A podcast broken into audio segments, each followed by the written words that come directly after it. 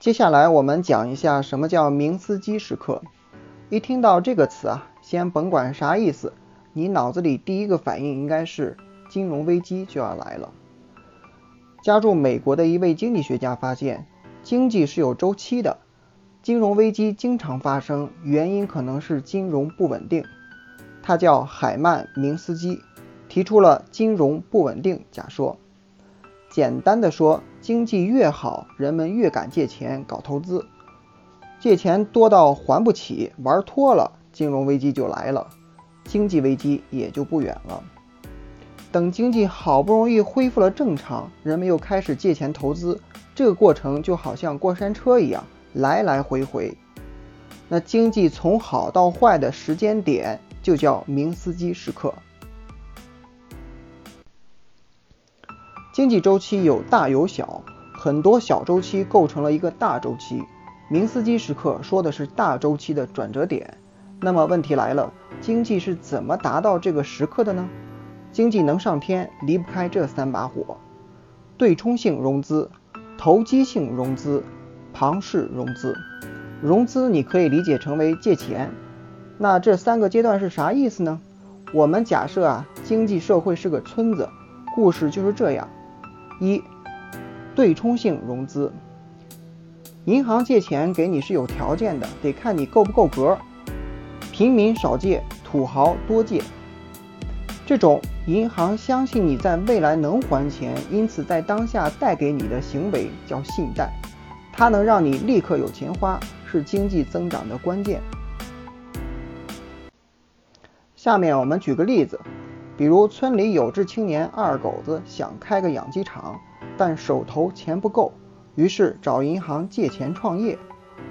二狗子拿着钱到处去采购，买张三的米、李四的菜，钱就流到了市场里，被大家赚走了。大家赚了钱，经济条件好了，银行自然更愿意借钱给人们。这样一来，大家手里的钱就变多了，钱多了该干啥呀？花啊！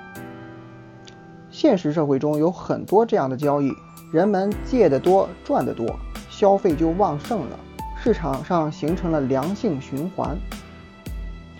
这种表现就是经济增长。最后，二狗子们连本带利还上了银行的钱，所有人都赚了，经济正常运行。像二狗子这种借钱的情况，就叫对冲性融资。对冲性融资点了第一把火，让经济朝好的方向起飞。让我们记住它最大的特点：能还上本金和利息。那么我们再看第二个阶段，投机性融资。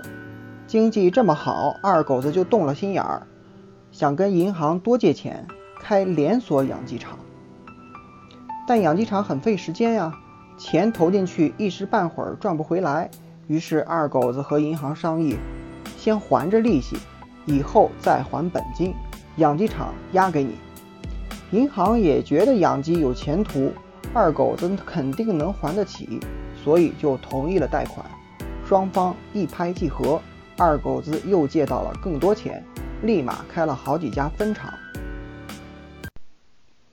当然，借的多，还的也多，但按说好的。二狗子先还利息给银行，银行天天坐收利息，心里美滋滋的。很快有了一个大胆的想法：多借钱等于多赚钱。于是银行越贷越多。